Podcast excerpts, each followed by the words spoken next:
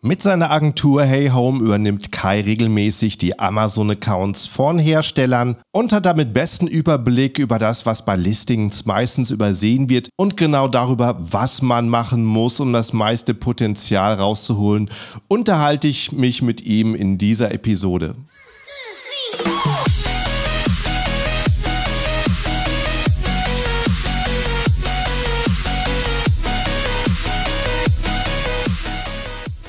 Hallo zusammen und willkommen beim Serious Seller Podcast auf Deutsch. Mein Name ist Markus Mokros und das ist die Show, in der wir alles um Amazon FBA Private Label besprechen, was uns Händler auf Deutsch gesagt ernsthafte Umsätze generiert. Daher auch der Name der Show Serious Seller Podcast auf Deutsch.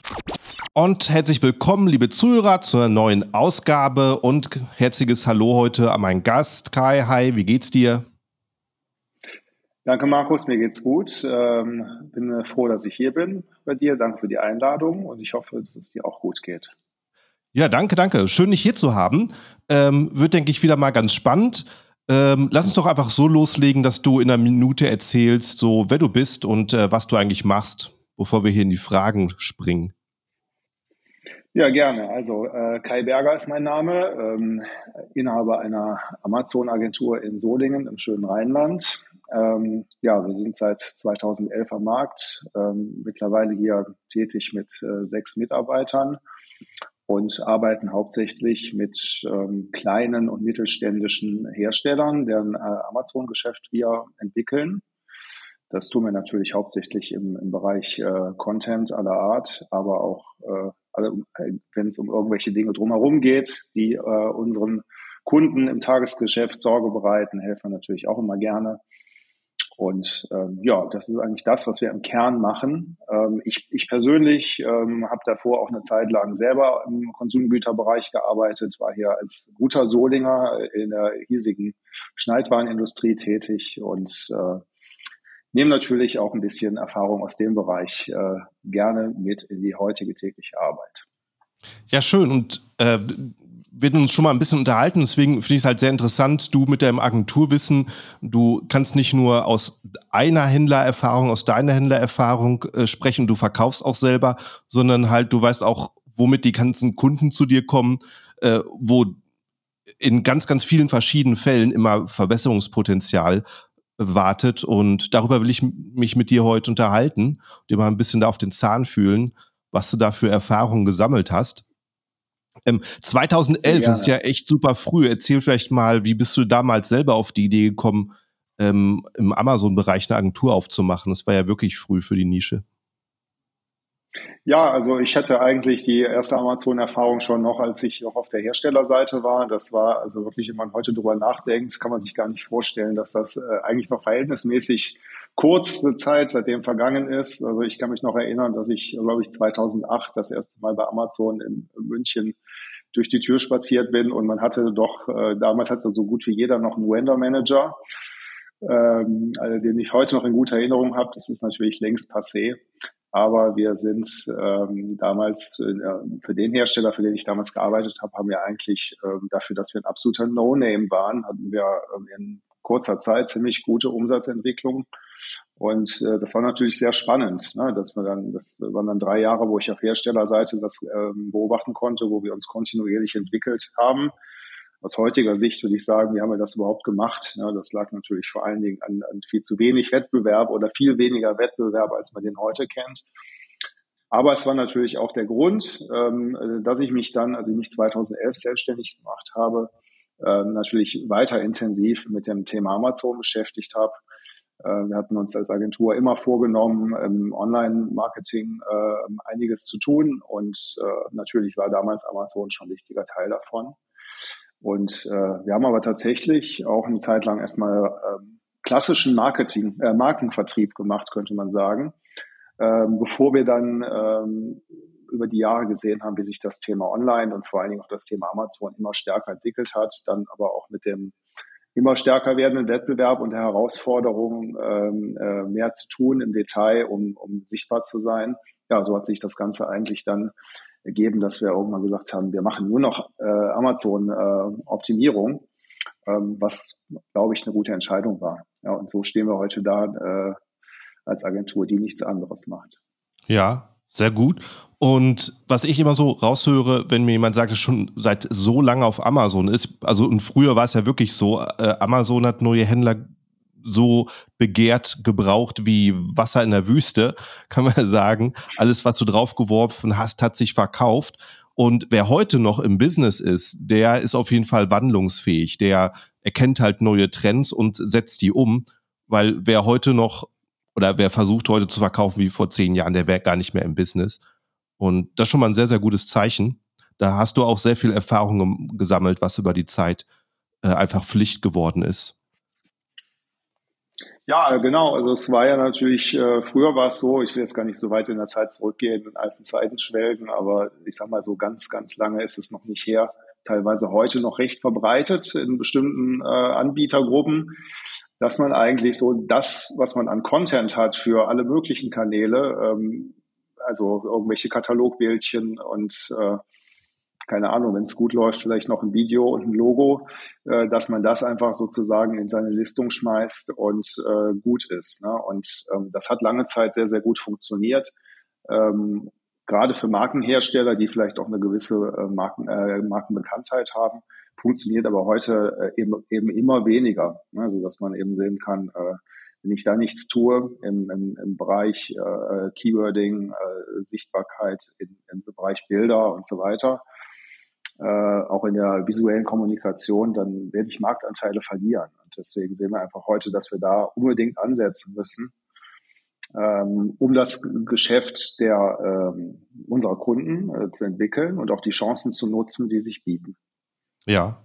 Und äh, das ist eben ein richtiger Punkt. Also wenn ich selber auf Amazon gerade so ein bisschen nach Umsätzen gucke und sehe Produkte, die sich gut verkaufen, haben aber gerade mal ein, zwei Fotos auf weißem Hintergrund drin, dann weiß ich immer, das ist höchstwahrscheinlich eine große Marke, die sich da auf ihrer Bekanntheit ausruht, aber ausruhen ist immer gefährlich. Und äh, vielleicht kannst du da mal mit so ein paar Fallbeispielen geben, was ihr eben macht, wenn ihr neue Markenkunden kriegt, die merken, dass sie da ein bisschen mehr erreichen wollen auf Amazon, wo es daran ja.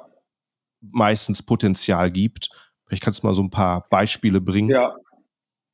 Also was wir immer als erstes machen, eigentlich schon bevor wir die konkrete Zusammenarbeit mit einem neuen Kunden beginnen, ist eigentlich erstmal eine Kategorie-Benchmark. Ähm, wir gucken uns halt die Produktnische an und schauen mal, wie ist der Wettbewerb da aufgestellt und zwar nicht nur der klassische Wettbewerb, was viele äh, ja denken, ich gucke mir jetzt einfach mal die anderen Marken an, sondern man muss natürlich auf dem Schirm haben, äh, dass wir da im Prinzip äh, zwei Welten haben. Das eine sind die anderen klassischen Hersteller, die man vielleicht auch in den Läden sieht. Ja, das äh, und, und sich die anguckt, das ist natürlich interessant. Ähm, bei denen ist allerdings hauptsächlich interessant, was die so alles nicht anbieten, nämlich genau das, was du eben gesagt hast, diese ein bis zwei Fotos, die man dann häufig sieht, wo man eigentlich gar nicht verstehen kann. Äh, weil gerade die Unternehmen äh, eigentlich das Budget haben sollten, noch mal mehr als zwei Fotos zu machen. Ähm, gegenüber den, ähm, ja, wie ich es immer nenne, die Amazon Pure Player, die also zumindest hauptsächlich auf Amazon auf dem Marktplatz verkaufen ähm, und dann eben eigentlich alles tun, was man tun sollte. Ja, und das, ob das jetzt einfach das, äh, der gute textliche Content mit allen relevanten Keywords ist, ähm, oder ob das eben auch die Bilder sind, die sprechen. Das sind einmal sprechende Bilder, die dem Kunden im Prinzip direkt erklären, was das Produkt alles bringt an Eigenschaften und vielleicht auch an, an äh, Alleinstellungsmerkmalen. Ja, und wir ähm, versuchen das eben ähm, dann zu analysieren, ähm, welche Chancen sich daraus ergeben, wenn wir für einen neuen Kunden genau das tun, was Best Practice ist. Ähm, und natürlich auch unter Berücksichtigung von dem, von dem Umsatzvolumen in der Kategorie. Ähm, ja, und wir schauen uns dann an, okay, wer macht denn hier was gut und welche Chancen ergeben sich auch daraus, dass bestimmte direkte Wettbewerber Dinge nicht gut tun und können daraus dann ein gewisses Potenzial ableiten ähm, ähm, was wir dann erstmal unseren Kunden vorstellen. Mhm. Und äh, ja, dann denke ich mal, wird es halt so die erste Aufgabe für euch sein, das Listing zu, zu überarbeiten. Genau, also wenn der, wenn der Kunde dann sagt, okay, finde ich spannend, möchte ich gerne machen, dann äh, fangen wir natürlich damit an, dass wir, dass wir uns ja, die Listungen ansehen. Das muss man sich natürlich so vorstellen. Der eine Kunde hat ein Sortiment mit fünf Artikeln, der andere hat ein Sortiment mit zwei, 3.000 Artikeln und hat dann noch zweimal im Jahr Neuheiten, äh, einen ganzen Schwung.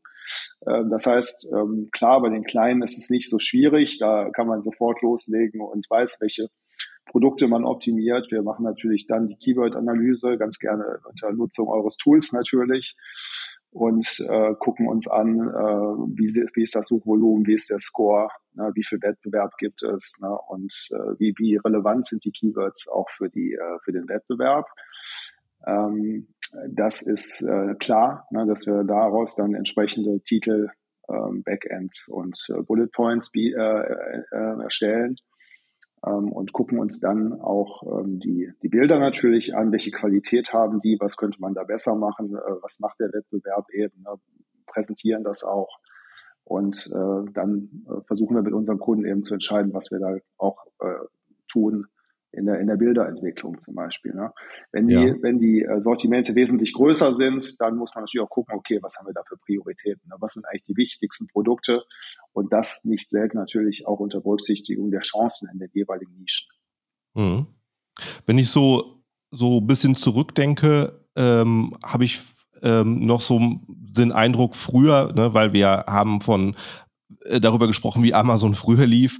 Äh, da war es irgendwie fast noch so, dass der Text hatte den, hatte den Schwerpunkt, war das Schwergewicht, weil da hast du deine Keywords eingebaut und äh, die Bilder wurden halt hinzugefügt. Was denkst du, wie ist das heute zu beurteilen von der Wichtigkeit oder von das, was den Kunden zum Kauf bewegt? Ja, also ähm, Keywords sind natürlich nach wie vor total wichtig. Ne? Das ist für, für, für die organische Sichtbarkeit, ist sicherlich total wichtig, dass man alle relevanten Keywords möglichst in seiner Listung drin hat. Ja, wir, wir schauen natürlich, dass wir die, die wichtigsten Suchbegriffe meistens schon im Titel haben und äh, an, an anderen wichtigen Stellen. Ähm, und dass wir letztendlich alle Keywords möglichst mit einer Listung abdecken, die irgendeine Relevanz haben. Ne? Weil das ist natürlich klar äh, beste Voraussetzung für textliche organische Sichtbarkeit. Ähm, aber das natürlich auch immer wichtiger ist, ist, dass äh, wir schauen, dass wenn der Kunde uns findet und, und dann auch auf das, äh, auf die Seite klickt, na, natürlich gibt's noch, jetzt nicht zu weit ausholen, viele Schritte, die noch dazwischen liegen. Aber wichtig ist natürlich auch, dass wir eine Listung machen, die dann äh, gut konvertiert und da kommt es natürlich dann nicht so sehr darauf an, dass der Kunde die, also oft nicht darauf an, dass der Kunde die Texte liest. Das ist zumindest unser Eindruck, ne? sondern wir schauen natürlich, dass wir alles herausstellen, was wichtig ist an Informationen für den Kunden, ähm, damit wir die, die Conversion vor allen Dingen auch erreichen können, die wir brauchen. Ja, also ich bin auch häufig erschrocken, wie äh, selbst bei wirklich sehr hochpreisigen Artikeln Kunden noch nicht mal die Stichpunkte durchlesen. Ähm, wie, was ist da deine Lösung für sowas? Die Kunden wirklich aufzuklären, ja gut, also, was sie kaufen. Ja, also ähm, klar, ich meine, das ist die, die Markenbekanntheit hilft, wenn sie denn vorhanden ist. Ne? Das sind natürlich auch gar nicht so viele Unternehmen, wo es jetzt wirklich auch über die Marke sich vielleicht schon verkauft. Ja, wenn ich jetzt irgendwo eine bestimmte Kü Küchenmaschine kaufen möchte, ich kenne die Marke, ich habe das Budget, dann ist das kein Problem. Das, aber wenn ich jetzt mit einem, mit einem unbekannten und trotzdem hochpreisigen Produkt an den Start gehe ähm, und habe vielleicht auch wenig Bewertungen, das ist natürlich schon dann tricky. Ne? Also das äh, versuchen wir ähm, natürlich äh, das Thema Bewertungen teilweise auch über Wine zu lösen. Das nutzen wir durchaus auch, ähm, weil das ist natürlich schon ein wichtiges äh, Kriterium. Ähm, aber es ist natürlich besonders wichtig, dass irgendwas muss ja an meinem Produkt besonders sein, was den hohen Preis rechtfertigt. Und das muss natürlich klar kommuniziert sein. Ne? Ist das mhm. irgendwo ein bestimmtes, besonders hochwertiges oder äh, sehr nachhaltig beschafftes Material? Ist das irgendwo made in Germany oder made in Europe? Ne? Ähm, oder sind einfach grundsätzlich die, die, die Produkteigenschaften äh, innovativer als andere Produkte, ja, kann das Produkt einfach mehr, dann ist das natürlich logisch, dass wir das unbedingt ganz klar hervorheben müssen, dass der Kunde das sieht. Aber das ist eben auch das, was häufig unterbleibt. Ne? Also das, mhm. äh, wo wir uns dann auch immer wieder wundern, ähm, dass also ähm, ja, also bestimmte Anbieter, glaube ich, denken, okay, die kennen uns ja die Leute, die werden das schon kaufen, aber das ist eben immer weniger der Fall. Und deswegen ist das für jeden, ob das jetzt ein, Marktführer ist oder, oder ein kleiner Nischenanbieter, einfach extrem wichtig.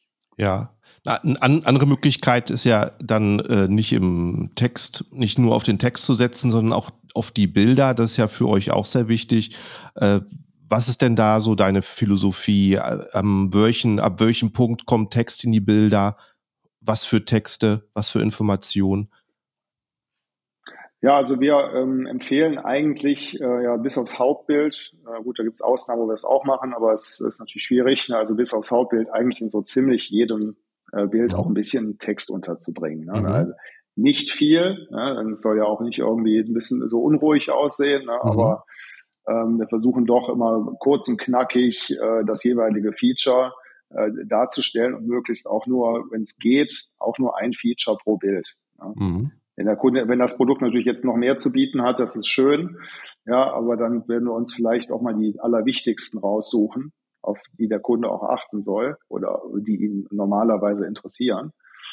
Und ähm, ja, so machen wir das eigentlich, ne, dass wir nicht irgendwie an allen Ecken und Enden, in jeder Ecke noch irgendeinen Text haben.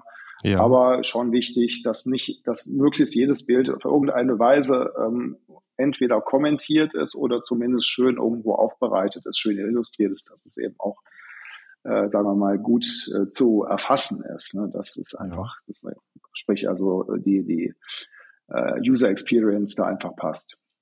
Ja, und was so deine Überzeugung, du kannst ja nüchtern von technischen Daten bis hin zu wirklich irgendwie motivierenden Sprüchen alles mhm. in die Bilder einfügen. Was für Informationen baust du da ein?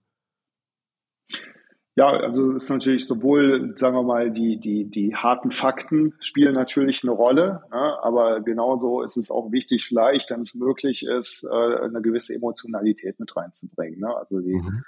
Wir, wir, versuchen schon, wenn das, äh, wenn das Produkt selbst das jetzt nicht ausschließt, dass wir schon irgendwo versuchen, mit Menschen zu arbeiten, dass wir Gesichter mit reinkriegen äh, in, in so ein Bild.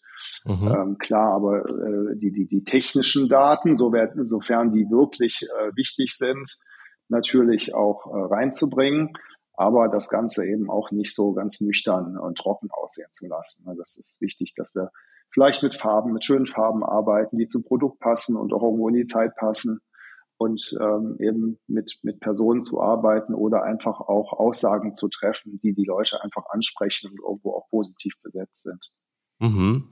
Und äh, wie gehst du da vor, wenn du jetzt zum Beispiel mal ein Produkt hast, wofür du jetzt keinen Bezug hast? Also wenn ich jetzt zum Beispiel vielleicht von einem Kunden ein Überdruckventil für Ölleitung auf den Tisch bekomme ja. und sag, äh, stell die Vorteile heraus, wie würdest du dann vorgehen, überhaupt zu verstehen, äh, was seine Kunden als Vorteile oder als Kaufargumente verstehen? Ja, also das müssen wir natürlich dann tatsächlich rausfinden. Also wir haben jetzt tatsächlich einen Kunden, der kommt hier aus dem Werkzeugbereich, aus mhm. dem nahegelegenen Remscheid, der macht ähm, äh, Gewindeschneidwerkzeuge zum mhm. Beispiel. Mhm. Also ich muss zugeben, ich habe das Wort noch nie gehört, bevor wir mit dem Kunden Kontakt hatten. Also das äh, ist schon interessant und äh, kann ich jetzt tatsächlich erstmal nicht so viel mit anfangen ähm, dann müssen wir uns tatsächlich mit dem Kunden zusammensetzen, was ich auch grundsätzlich immer für sehr wichtig halte, dass wir den direkten Kontakt haben zu den Leuten in den Unternehmen, dass wir viel mit denen sprechen. Das ist sehr wichtig, dass wir so ein bisschen fühlen können, okay, was haben die für Kunden normalerweise? Das sind auch bei solchen Produkten, können das auch sein, dass es vielleicht hauptsächlich Businesskunden sind, die vielleicht auch eine andere Ansprache brauchen als ein Privatverwender. Ne? Mhm. Ähm, das heißt, ähm, da, danach äh, äh, ähm, orientieren wir uns natürlich auch nach der Zielgruppe. Wie muss die überhaupt angesprochen werden? Auf der anderen Seite, wenn ich jetzt gerade vom Werkzeugbereich spreche, gibt es auch Beispiele so auf dem Marktplatz. Da gibt es auch ein paar kleine Labels, äh, will jetzt keine Namen nennen, aber die machen das echt gut. Da denkt man, die verkaufen ihre Tools, ähm, als ob da gleich der Marlboro-Mann um die Ecke kommt für diejenigen, die den noch kennen, den Marlboro-Mann. Ja, ja. Ne, also das ist einfach so dieses Lebensgefühl, ähm, äh, der, derjenige, der irgendwo ein Abenteuer erlebt, so wie man dann sieht, dass ein Werkzeug zum Beispiel äh, so inszeniert werden kann, vielleicht in der etwas äh, dreckigen und arbeitsreichen Werkstatt oder eben auch einfach irgendwo auf dem, auf dem, auf dem Land, keine Ahnung, also wo einfach bestimmte Emotionen bedient werden. Das ist halt wichtig, dass man irgendwo versucht, sich natürlich auch nicht an, nur in äh, Eigenregie, sondern zusammen mit dem Kunden zu überlegen, ähm, wie können wir das Ganze emotional verpacken. Ja. Und da findet sich meistens schon irgendwo was, wenn man über die Anwendung nachdenkt und über die Verwender und in welcher Welt die sich bewegen. Ja. Ja, schön. Kann ich mir so vorstellen, wie du es bildlich beschreibst, ne, dass man dann Lust bekommt, ja. die Hände schmutzig zu machen, ähm, ein neues Werkzeug auszuprobieren. Klingt interessant. Ja, hast du vielleicht mal ein ähm, Beispiel von einem Kunden, der euch zu euch gekommen ist und wo du dann gesagt hast, okay, da und da und da kommen wir gleich ansetzen und ähm, was da für eine Entwicklung gab? Ja, also es gibt ähm, grundsätzlich natürlich viele Beispiele. Ähm, jetzt äh, will ich jetzt das Beispiel von dem Werkzeug jetzt nicht schon wieder bemühen, ne? aber das, äh, es gibt natürlich immer Parallelitäten, ne? wie man, mhm. wie man äh, Dinge letztendlich, wie ich es eben schon gesagt habe, immer auch äh, auch mal an die Emotionen denken muss und nicht nur an die harten Fakten. Ähm, es ist einfach so, dass wir sehen, ähm, die Kunden kommen ähm, häufig einfach mit den jetzt schon mehrfach genannten ein bis zwei Bildern zu uns. Sie haben ein super Produkt ähm, und äh, erwarten auch manchmal, dass sich das Produkt, weil es halt so super ist, einfach auch gut verkauft. Ja, also ich nenne jetzt mal ein Beispiel von einem äh, ähm, Thermosflaschenhersteller, den wir, den wir betreuen, ähm, der ähm, vor ein paar Jahren angefangen hat, eben wirklich die reinen Katalogbilder ähm, zu verwenden. Und er hat auch mit Werbung sich nicht beschäftigt. Ja, also das muss man auch berücksichtigen, spielt natürlich auch eine wichtige Rolle. Wenn ich ein, ähm, äh, man muss also ich versuche die Welt mal darzustellen, wo unsere Kunden häufig herkommen. Das sind häufig ja so äh, die Gedanken an Ladengeschäfte wo da ein Regal steht und da sind dann, sagen wir mal, in dem Fall jetzt die Thermosflaschen von drei, vier verschiedenen Anbietern. Da gibt's ja mittlerweile sowieso Anbieter wie Sand am Meer. Und ähm, klar, da ist das Regal und wenn ich da drin stehe, dann werde ich das wohl wahrscheinlich verkaufen, wenn das kein schlechtes Produkt ist. Da steht noch der Verkäufer daneben und der erklärt dem Kunden dann, dass das ein tolles Produkt ist. Das kann ich in die Hand nehmen und dann, sagen wir mal, die Conversion-Wahrscheinlichkeit in dem Fall ziemlich hoch. Ne? Bei Amazon ist das natürlich alles ein bisschen anders. Ähm, da kann ich noch so toll sein. Äh, das heißt ja auch bei weitem nicht, dass ich da auf der ersten Seite zu finden bin. Und, ähm, und das, wenn ich gefunden werde, heißt es aber auch noch lange nicht, dass ich gekauft werde, weil nicht jeder kennt meine Marke. Einfach so mal eben. Ne? Also ähm, äh, schauen wir natürlich, dass wir mit den, mit den Kunden äh, dann bildliche Inhalte entwickeln. Also zum wie eben schon genannt, natürlich erstmal die Sichtbarkeit organisch ähm, aufbauen, dass wir dann schauen, dass wir ähm, Bilder äh, erstellen, die dann auch für den Kunden das bieten, was wir eben schon besprochen haben, nämlich einfach so ein gewisses Lebensgefühl oder einfach auch den Produktnutzen, den, den der Kunde sich von dem Produkt erwartet. Ja. Und das hilft uns natürlich, ähm, so, eine, so eine Conversion zu verbessern oder Conversion hinzukriegen, wenn der Kunde einmal auf die Produktseite klickt. Und ähm, genauso ist es aber eben auch im, im PPC-Bereich, dass wir darüber, dass eben, wenn wir hier ähm, sichtbar sind und der Kunde klickt auf unsere Seite, dann muss er natürlich auch kaufen, damit das Ganze Sinn macht. Und ähm, ja, also ich, äh, ich will jetzt hier nicht irgendwie mit, mit Umsatzzahlen um mich schmeißen, sondern man sieht einfach, man, es ist in so einem Beispiel, aber auch in vielen anderen Beispielen möglich, innerhalb kürzester Zeit seinen, um, seinen, seinen Umsatz, sein Geschäft zu vervielfachen. Ja, das äh, haben wir häufig genug gesehen, dass man auf einer bestimmten, auf einem bestimmten Plateau startet, wo man denkt, okay, das ist eigentlich schon ein ganz gutes Niveau. Aber man findet halt immer wieder heraus, dass das Potenzial doch ähm, wesentlich größer ist, als man vielleicht erwartet. Auf der anderen Seite aber eben auch ähm, die Möglichkeit, dass man kaum wahrgenommen wird und dafür eben arbeiten muss. Und ähm, ja, in dem Fallbeispiel ist es so, dass man natürlich beobachten kann, wie sich so eine Conversion Rate verbessert. Ne? Dass wenn man, wenn man vorher das eine oder die zwei Bilder hat von dem nackten Produkt und habe ich die, ähm, habe ich dann eben äh, alleine den Bereich Bilder verbessert, kann man ja schon ablesen, wie die Conversion Rate sich entwickelt und das sind dann meistens zwei bis dreifach höhere Werte als vorher. Mhm. Ja, wenn man das richtig angeht. Ja, wenn ich jetzt so ein Hersteller äh, bin, der jetzt einfach in einer Nische sehr viele ähnliche Produkte hat, sei es eben Thermoskan, ne? ein Thermoskannhersteller äh, ähm, und du produzierst dann, ihr produziert dann die Infografiken und so weiter. Kann man dann viel aus anderen Produkten übernehmen, um ein bisschen effizienter zu arbeiten? Ähm, oder ähm, muss man alles neu erfinden für jedes Produkt? Wie ist da deine Erfahrung? Nein, also das haben wir in dem Fall tatsächlich getan. Also das würden mhm. wir wahrscheinlich auch immer tun. Ne? Also wir, wir, haben uns dann, wie wir das auch sonst machen, wir haben uns die Besten rausgesucht ne? und haben gesagt, okay, der macht dies, der macht jedes. Ähm, wir präsentieren das dann und sagen, okay, das sind so die Welten, die wir da finden und unsere Vorschläge würden ungefähr in die Richtung gehen. Dabei ist es allerdings auch mal wichtig, dass wir das, das Branding oder das Corporate, die Corporate Identity unserer Kunden dabei von vornherein schon berücksichtigen. Wenn mhm. wir wenn wir ähm, Bilder ähm, vorschlagen oder eine vor, bestimmte Vorgehensweise oder eine, eine bildliche Strategie, wenn man das so nennen möchte, dann ist es auch wichtig, dass wir von vornherein natürlich sagen, okay, das ist das Logo, das steht immer in der Position und das ist die Font, die, die mhm. Schriftart, die hier verwendet wird. Mhm. Die hat vielleicht bestimmte Zeilenabstände und so. Also wir versuchen in dem Fall ähm, immer Best Practice in der Nische zusammenzubringen mit dem Corporate, Corporate Design und, äh, unserer Kunden und mhm. daraus ein Konzept zu entwickeln. Und da müssen wir, da muss die Entscheidung getroffen werden, dass das so gemacht wird. Ja, das ist eigentlich äh, das ganze Spiel. Ja. Und äh, bei, bei dem Thema, äh, auf was setzt ihr ein Listing mit vielen Varianten? Oder gibt es Gründe, wo man ähm, ähnliche Produkte in einzelnen Listings anlegt? Ja, also ich bin persönlich nicht so ein großer Freund davon, äh, Produkte in eine Variation zu packen, die jetzt doch schon offensichtliche äh, größere Unterschiede haben. Ne? Also mhm. was wir natürlich immer variieren ist, wenn ich jetzt eine Thermoskanne habe, die gibt's in ein Liter, zwei Liter und einem halben Liter, dann, dann finden die sich natürlich in einer Variation zusammen wieder genauso, wie wenn ich von diesem Produkt eben äh, auch verschiedene Farben auswählen kann. Das mhm. ist natürlich ganz klar ähm, und durchaus ja auch immer sinnvoll, äh, ähm, um dann auch äh, beispielsweise die, die Anzahl der Bewertungen da äh, zusammenzählen zu lassen ne, und seine Relevanz dadurch auch zu erhöhen. Aber wir packen, äh, falls du das gemeint haben solltest, jetzt nicht andere Produkte rein, die, die jetzt nur so ähnlich sind, aber nicht zu der gleichen Kollektion gehören. Mhm. Ja. Bei Zubehör könnte man vielleicht noch drüber nachdenken, wenn das jetzt wirklich komplementäre Artikel sind, die wirklich toll zu dem Produkt passen, könnte man die da auch mit reinnehmen. Das machen wir. Mhm äh, hier und da auch, aber ähm, sonst eben nicht. Ja. Und äh, wenn du jetzt solche Hersteller hast, die typischerweise mit einem sehr einfachen Listing kommen, die haben ja meistens auch noch keinen A-Plus-Content. Äh, wie baust du denn den auf? Was entscheidest du, was in ähm, A-Plus-Content reinkommt?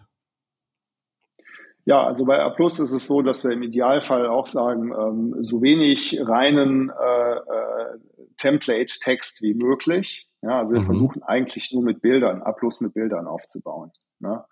Äh, in Ausnahmefällen machen wir das auch anders, aber am liebsten haben wir heutzutage, wenn wir neuen A plus Content machen, reine Bilderblöcke in dem einschlägigen Format ähm, wo wir dann auch, wo wir vor allen Dingen auch nicht die gleichen Bilder nehmen, die wir schon im Kopfbereich haben, sondern wir versuchen da schon auch andere Bilder einzusetzen oder sie erst zu erstellen, mhm. äh, wo wir auch vor allen Dingen auch die Möglichkeit nutzen, ein bisschen was über das, ein bisschen mehr über das Produkt noch zu erzählen, wo uns vielleicht oben der Platz fehlt oder eben bestimmte wichtige Produkteigenschaften nochmal zu äh, wiederholen ne? und aber da eben auch uns auf die Kernaussagen zu konzentrieren. Ne? Also immer mit der festen Überzeugung, dass die Kunden eher lieber weniger lesen wollen als, äh, als viel.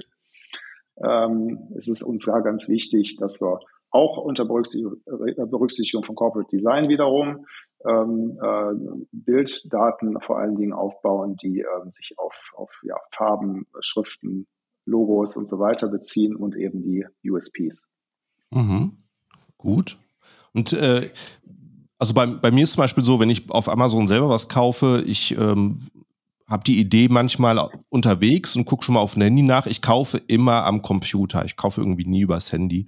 Äh, wie sind da mhm. deine Erfahrungen? Ist das unterschiedlich, äh, sogar in den Nischen oder ähm, hast du da Informationen zu? Wie das. Ähm, also wir sagen eigentlich immer Mobile First. Also das mhm. Mobile First ist schon schon unsere Devise, dass wir, ähm, wobei ich also dein äh, Kaufverhalten sehr gut nachvollziehen kann. Das mache ich nicht genauso. Ähm, klar, ich kaufe auch viel mit dem Handy, aber äh, setze auch gerne noch am Desktop. Deswegen lassen wir das auch nie so ganz außen vor. Ne? Ich meine, mhm. wir gehen so von einem Verhältnis von ungefähr 70 zu 30 aus, Mobile oh, zu wow. Desktop und ähm, egal wie dem auch sei, sind die 30 Prozent und selbst wenn es 40 oder 20 Prozent wären, ist es auf jeden Fall immer noch ein sehr relevanter Anteil. Also müssen ja. wir natürlich auch berücksichtigen, dass wir auf, auf äh, egal auf Mobilgeräten als auf dem Desktop letztendlich das Ganze gut aussieht. Ne? Mhm. Also Mobile Friendliness ist für uns ein wichtiges Thema, das ähm, wir häufig aber auch Inhalte schon mal gemacht haben, die erst für Desktop hauptsächlich erstellt wurden und wir gesagt haben, okay, wir müssen aber schon äh, da schauen, dass wir vor allen Dingen in Richtung Handy Inhalte haben, die da funktionieren. Das heißt also, wenn ich jetzt, wenn wir gerade über A Plus gesprochen haben oder eben auch über die Bilder, die wir oben im Kopf haben, äh, dann darf natürlich zum Beispiel die Schrift nicht zu klein sein. Und das ist mhm. logisch, dass wir, die Schrift muss so groß sein, dass man die auch auf dem Handy auf jeden Fall gut lesen kann. Das ist auf jeden Fall zu dem Thema ein ganz, ganz wichtiger Punkt, wo man auch oft sieht. Also da ähm, muss ich dann doch irgendwie versuchen ranzuzoomen, wenn das überhaupt geht ja, und ähm, damit ich den Text lesen kann. Und das wollen wir natürlich vermeiden, dass das eben hier und da äh, funktioniert. Ja, das ist ein, das, genau, das ist ein sehr, sehr guter Punkt, da auch auf die Schriftgrößen zu achten. Deswegen lohnt es sich auch öfters mal das Handy in die Hand zu nehmen. Ich glaube, es ist ein paar Jahre her, äh, dass das so zum ersten Mal so ein, äh, so ein Gespräch wurde, dass Amazon da tatsächlich auch in den Suchergebnissen unterscheidet ähm, nach dem Gerät, das man da benutzt weil man will natürlich nichts vorschlagen, was auf dem Handy nicht gut konvertiert. Und da genau. werden wahrscheinlich immer noch einige Händler von überrascht, wenn sie es ansehen würden. Das stimmt. Also insofern, also das haben wir immer auf dem Schirm ähm, und äh, klar unterschiedliche äh, ähm, Rankings, je nachdem, welches äh, Gerät ich benutze und wie gut meine Inhalte darauf ausgerichtet sind. Das ist so und ähm, das, deswegen müssen wir das immer mit berücksichtigen, damit wir da auch, äh, sagen wir mal, äh, bei einem potenziell weiter wachsenden ähm, Mobile-Anteil da ähm, auf jeden Fall auch die richtigen Inhalte anzubieten haben. Ja. Und das aber auch mit unseren Kunden besprechen. Das ist eben auch, das sind tatsächlich eben häufig äh, Dinge, die ähm, nicht jeder auf dem Schirm hat und die auch nicht jeder auf, äh, direkt mitgehen möchte, weil das auch klar, das ist immer Aufwand. Ne? Das muss man sich also bei uns auch vorstellen, wenn wir Gespräche mit den Kunden führen, wo wir, wo wir Maßnahmen besprechen, die wir durchführen, wie zum Beispiel jetzt mal ein paar Monate Mobile-Inhalte zu oder Mobile-Friendly-Inhalte zu entwickeln, äh, dann ist das ja, dann fällt das natürlich auch nicht vom Himmel, sondern wir müssen auch darüber sprechen, wer macht da was, ne? in welcher Zeit, welche Ziele verfolgen wir. Äh, und, und, wie können wir das schaffen in, in einer bestimmten Zeit. Das mhm. ist schon, schon immer ein wichtiges Thema. Ein guter Freund von mir, der hat ein Outdoor-Produkt entwickelt und der hat zwei Jahre gebraucht, das auf Amazon zu bringen, weil er dermaßen sich in Details verrannt hat, hatte dann hinterher wirklich geile Fotos, die wirklich draußen mit Leuten aufgenommen haben, äh, wurden die, haben mit war mit Gitarre am Lagerfeuer und am Singen da mit seinem mhm. Produkt. War ziemlich, ziemlich cool. Aber wie gesagt, zwei Jahre in der Zeit ist natürlich auch mit einfachen, mit einfachen Mitteln äh, schon mal loslegen können, um Verkäufe zu machen. Und äh, ab was für einen Punkt macht es für dich Sinn zu sagen, okay, lass uns da vielleicht wirklich nicht ins nicht im Photoshop arbeiten, sondern oder im Grafikprogramm arbeiten, sondern Fotos an der Location machen mit Models. Gibt gibt es sowas überhaupt im Bereich Amazon? Weil es sind vielleicht manchmal auch kleine Händler, die einfach sehr verliebt in ihre Produkte sind. Wo würdest du als Agentur das bewerten, ab wann das überhaupt Sinn machen würde? Ja, also finde ich einen total wichtigen Punkt, ähm, wo sich viele schon äh, die Finger dran verbrannt haben. Übrigens äh, ich selber auch schon. Also das, ähm, man sollte da wirklich aufpassen, dass man es nicht übertreibt. Aber auf, eine, auf der anderen Seite, und dahin geht ja auch deine Frage, ähm, doch vielleicht auch ein bisschen mehr tut, wenn man sieht, dass das Produkt gut funktioniert, vor allen Dingen. Ne? Also für uns ist immer wichtig, dass wir, ähm, klar, wir können jetzt nicht in, in ein äh, normal großes Herstellersortiment, können wir nicht für alles erstmal neue Fotos machen. Ne? Das funktioniert einfach vom Budget her nicht. Ne? Ähm, wir, wir müssen schon sehen, dass wir die Produkte mit dem, was wir vorfinden, anfänglich erstmal so weit entwickeln, wie wir, wie wir es schaffen mit unseren Bordmitteln. Ähm, das ist bei uns häufig die Situation, dass wir erstmal gar nicht darüber sprechen. Also klar sprechen wir relativ schnell darüber, was ist so Best Practice. Das habe ich ja schon gesagt, machen wir schon im Bereich der Wettbewerbsanalyse. Aber äh, wir schauen uns trotzdem erstmal an, was haben wir an Bilddaten da ähm, und die müssen wir irgendwo erstmal nutzen. Ne? Und dann gucken, dass wir für die, für die jeweilige Nische in dem Wettbewerbsumfeld, in dem wir uns bewegen, erstmal zumindest mal den Kunden erkennen lassen können, dass überhaupt da Musik drin ist in der, in der Nische. Ähm, das heißt also, nehme ich jetzt zum Beispiel ein Besteck und dann habe ich da irgendwie gefühlt 50 Millionen äh, andere Besteckhersteller, die sich da auf den, in den Suchergebnisseiten tummeln. Ähm, da muss ich erstmal gucken, dass ich mit meinen normalen Maßnahmen durch, durch äh, ähm, Einbau aller Suchbegriffe und durch äh, die Verwendung der Bilder, die dann häufig äh, viele Bilder sind, die trotzdem noch nie in der Listung drin waren, äh, dass ich dadurch erstmal äh, klare Umsatztrends nach oben erzeugen kann. Und wenn das der Fall ist, äh, dann würden wir immer sagen, je stärker das ist und je stärker auch das absolute Umsatzvolumen ist, dann kann man es sich natürlich auch relativ schnell ausrechnen, wenn man auch dann nochmal guckt, okay, was machen nochmal andere Wettbewerber, die dann häufig nochmal viel mehr Umsatz machen. Und die machen dann aber vielleicht auch im Content noch ein bisschen mehr. Dann mhm. sagen wir an der Stelle, ähm, wir sollten darüber nachdenken, für äh, einige unserer absolut wichtigsten Produkte das zu tun, das durchzuziehen und dann eben auch, wie du gerade gesagt hast, Location vielleicht mieten, vielleicht einen Fotografen ranzuholen, der vielleicht mal einen ganzen Tag arbeitet. Und dann werden wir das auch nicht mit allen Produkten auf einmal machen, aber mit einigen. Und wenn das sich bewährt, natürlich auch versuchen, ähm, in dem Sortiment weiterzuentwickeln. Mhm. Geht ja also sehr viel mit Testen vor. Ja, also sollte man, sollte man schon machen, finde ich. Ne? Also ja. da gibt es ja auch verschiedene Szenarien. Ähm, es gibt die ähm, kleineren Anbieter mit einem relativ kleinen und, ähm, Sortiment, die sind ja, die vielleicht bestimmte Produktnischen oder identifizieren, Kategorien identifizieren, in denen sie zu Hause sein wollen.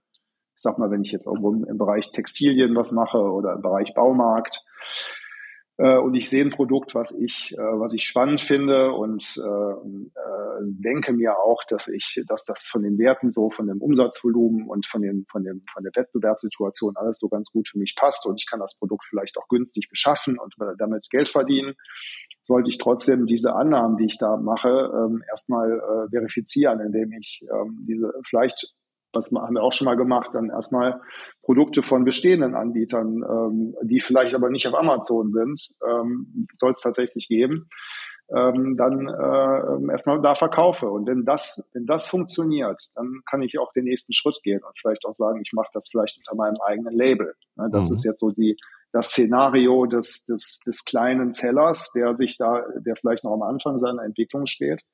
Aber genauso äh, reden wir auch mit etablierten Herstellern darüber, dass ähm, wir ähm, äh, ja, Kategorien sehen. Die bieten vielleicht die direkten Wettbewerber in unseren angestammten Kategorien auch noch zusätzlich ab.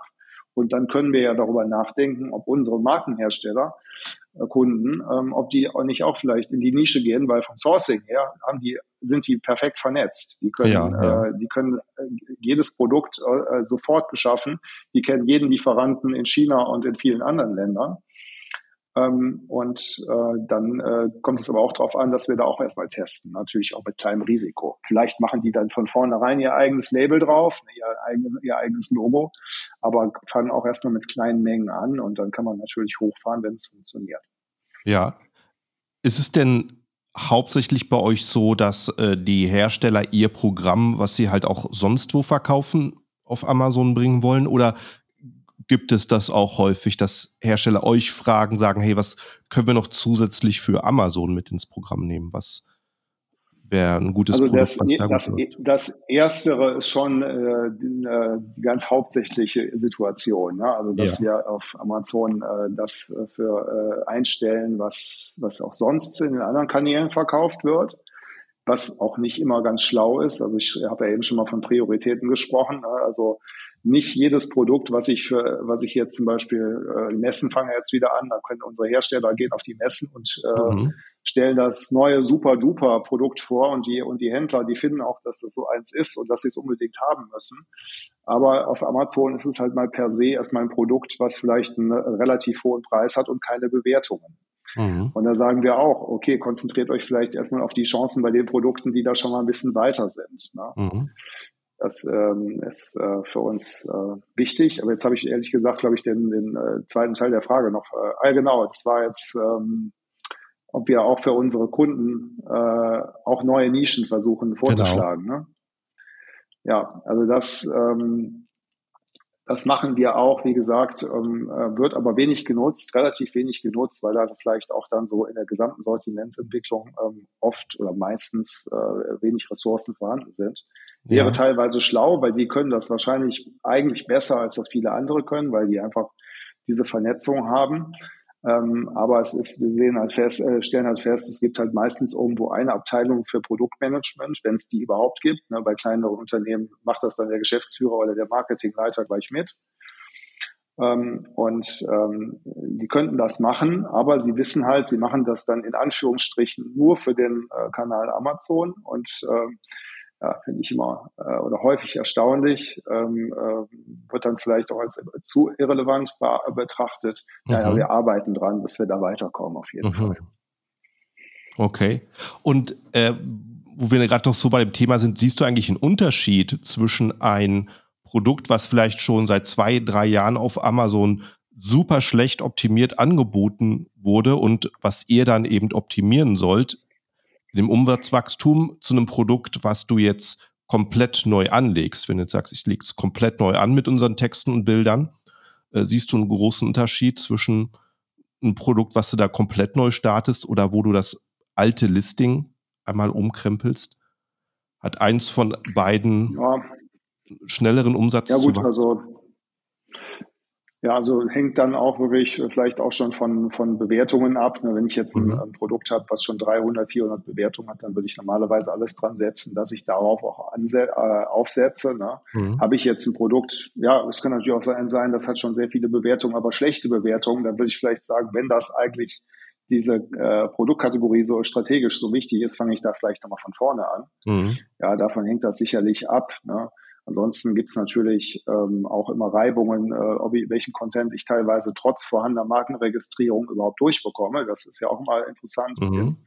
Schreibrechten, dieses Thema, das kriegen wir aber am Ende natürlich immer hin, auch wenn es immer ein bisschen gewurstelt ist oder häufig jedenfalls, hin und her mit dem Support, je nachdem, wie weit man äh, die Fälle eskaliert, um da mal in den Amazon-Sprech zu verfallen.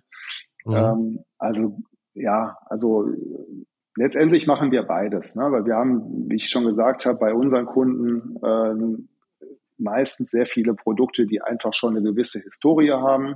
Aber wir haben eben auch regelmäßig Neuheiten, die, die kommen sowieso, ob wir die anfordern oder nicht. Und haben dann eben auch immer wieder die Situation, dass wir Produkte von Null hochfahren müssen. Ne? Also insofern machen wir in der Praxis sowieso beides. Ja, Supportfälle eskalieren, finde ich auch ein interessantes Thema. Also, mhm. wenn du die Antwort bekommst, äh, ja, tut mir leid, geht nicht, äh, wie ist dann deine Reaktion? Nimmst du das immer so Ja, hin, also wir haben schon, äh, wir haben ja bei uns schon angefangen, so eine Best-of-Tagebuch zu schreiben, wo dann mhm. die schönsten Antworten drin sind. Das hat wahrscheinlich so ziemlich jeder, der sowas ähnliches macht wie wir. Ne? Also mittlerweile schreiben sie auch immer, dass sie unser Problem verstehen und sehr ernst nehmen. Ähm, das ist, ähm, ist natürlich schon so, ähm, dass man sich häufig erstmal durchgraben muss und meistens oder oft in der ersten Stufe ja gar nicht, gar nicht eine Antwort zu seiner Frage bekommt, sondern mhm. die da was ganz anderes, äh, in einem ganz anderen Textbaustein schicken, mhm. der dazu nicht passt. Da muss man eben erklären und ähm, meistens ist es ja dann so, dass wir bei der dritten, beim dritten, vierten Anlauf dann doch zum Kern des Problems mal vordringen können mhm. äh, und die, und die, und die, den Sachverhalt jemand erklären kann, die das versteht. Also muss man auch ganz ehrlich sagen, kriegen wir dann auch mittlerweile äh, von Amazon-Kollegen nicht selten auch so äh, Hinweise durch die Blume. Ähm, das ist natürlich, und das ist ja auch klar bei so vielen Mitarbeitern, und es ist auch, glaube ich, in jedem Unternehmen so, sehr, sehr unterschiedliche Qualifikations- und Erfahrungsniveaus gibt, was eigentlich Mitarbeiter wissen äh, und können und, äh, und, und wollen auch mitunter. Ja, das ähm, ist natürlich ganz klar. Ne? Also die, wir haben teilweise den Eindruck, dass also da auch und das ist ganz sicher so, ne, dass die Maschine Amazon ist so groß, dass nicht jeder Mitarbeiter wissen kann, welche Knöpfe er drücken muss, um ein bestimmtes Problem zu lösen. Er oder mhm. sie. Ne? Also mhm. das ähm, ist natürlich ganz klar. Je größer sowas ist und je mehr Mitarbeiter ich da habe, desto schwieriger wird das wahrscheinlich und äh, desto mehr müssen wir da irgendwo nochmal nacharbeiten. Mhm. Aber das gehört eben auch wirklich zu äh, den ganz wichtigen ähm, ähm, Bestandteilen unserer täglichen Arbeit ähm, dass wir diese Arbeit übernehmen ne? und äh, diese Kopfschmerzen unseren Kunden abnehmen. Ja. Ja, ist ein, äh, auch ein guter Standpunkt, mal den Support-Mitarbeiter zu verstehen und äh, zu wissen, dass der vielleicht auch erst gerade ein paar Monate dort ist und nicht äh, jede anspruchsvolle, äh, jeden anspruchsvollen Fall dann einfach schon aus einer Erfahrungsschatz bearbeiten kann. Das Ja, ich glaube, man muss das so ein bisschen mit Humor nehmen, ne, was, mhm. was einem so äh, täglich widerfährt. Also wir sagen ja auch schon mal, manchmal glaube ich sogar fast was fehlen, wenn wir nicht solche Anekdoten da immer wieder mhm. sammeln würden. Ne? Ähm, auf der anderen Seite, ja, also wir führen doch mittlerweile, glaube ich, eine Liste mit Namen, mit Leuten, wo wir wissen, die, die helfen uns am Ende immer. Schön. Und das ist halt so, das ist halt so interessant. Ne? Das, ja. ähm, es gibt so eine Gruppe von Leuten, ich weiß nicht, die sind dann irgendwie die erste Reihe der, der Amazon Support, des Amazon Supports. Mhm. Bis dahin muss er eben vordringen und dann klappt es ja. meistens. So können wir das vielleicht ja. zusammenfassen. Ja, schön. Äh, wir sind jetzt schon sehr, sehr weit äh, gekommen. Die Zeit geht immer schnell um im Podcast, ja. schon 45 Minuten. Äh, ich würde sagen, vielleicht hast du noch abschließend einen guten Tipp, wo du sagst, äh, das ist eine Sache, die ähm, möchte ich gerne noch so als Tipp weitergeben an Leute, vielleicht die neu anfangen oder auch an Leute, die schon äh, sehr lange dabei sind, äh, was ich gerne weitergeben möchte. Hast du spontan etwas, was dir so einfällt? Ja, also es sind äh, vielleicht mal äh, mehrere Tipps zusammen, die, die irgendwie zusammengehören auch. Ne? Das ähm, ist letztendlich ähm, guckt euch wirklich, wenn ihr vor allen Dingen neu anfangt, guckt euch wirklich ganz, ganz kritisch die Kategorie an, wo ihr äh, meint, was zu machen. Ich hatte eben schon mal gesagt, testen hilft manchmal. Äh, nicht zu viel Geld investieren in Dinge, die nicht wirklich überprüft sind. Ne? Und guckt euch an, wenn ihr, wenn ihr ein gutes Listing habt, ähm, das einfach, beziehungsweise wenn ihr, wenn ihr, wenn ihr die Klicks kriegt, dass dann einfach auch da Inhalte sind, dass der Kunde das Produkt wirklich verstehen kann in kurzer Zeit. Ähm, das ist, glaube ich, das A und O ähm, dass ich alle Eigenschaften meines Produktes nenne und dass die für den Kunden auch sehr leicht, äh, sagen wir mal, zu konsumieren sind. Ja, das ist äh, natürlich ganz wichtig. Alles weitere kommt natürlich mit der Zeit, äh, was jetzt äh, Bewertung beispielsweise angeht. Äh, Preisniveau ist auch ganz wichtig. Ne? Also wenn wir irgendwann mal mit einem Kunden was nicht geschafft haben, dann lag das vor allen Dingen daran, dass der Preis einfach nicht wettbewerbsfähig war. Und, ja. und, und klar, da kann man sich auch Helium 10 äh, Videos angucken. Ich muss natürlich gucken, dass ich mit meinem Produkt auch so viel verdiene, dass ich das Ganze auch finanzieren kann. Ja, das ist, ja. und dass ich auch mein, äh, mein, mein Cashflow im Blick habe. Jetzt sind das schon wieder so viele Tipps auf einmal, das geht, führt jetzt wahrscheinlich zu weit. Also guckt euch die Helium 10 Videos zu dem Thema an. Ja, ähm, da gibt's ja einiges. Und ähm, das ist vielleicht auch nochmal ein Tipp für sich. Ja, vielen Dank. Hat ja jetzt hier nochmal eine Aufgabe. Ich würde sagen, zum Schluss äh, sag noch mal kurz, wie man eigentlich Kontakt zu dir und zu deiner Agentur findet. Ja, also äh, die Agentur heißt Hey Home, findet man auch im Internet auf unserer Seite heyhome.de. Ähm, hey Home schreibt sich H-E-Y und Home wie zu Hause. Und ähm, ja, so kann man mich finden. Man kann mich auch auf LinkedIn finden. Da bin ich äh, relativ viel unterwegs und ähm, versuche immer schnelle Antworten zu geben oder schreibt mir eine E-Mail. Telefonnummer steht auch auf der Website. Und dann melden wir uns sehr gerne und freuen uns über jede Nachricht.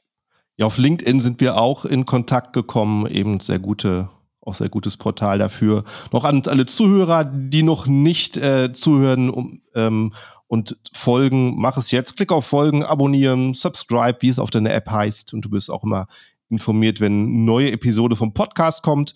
Und damit vielen Dank fürs Zuhören. Vielen Dank an Kai für das tolle Gespräch heute und bis zur nächsten Episode. Ciao, ciao. Vielen Dank, Markus. Tschüss.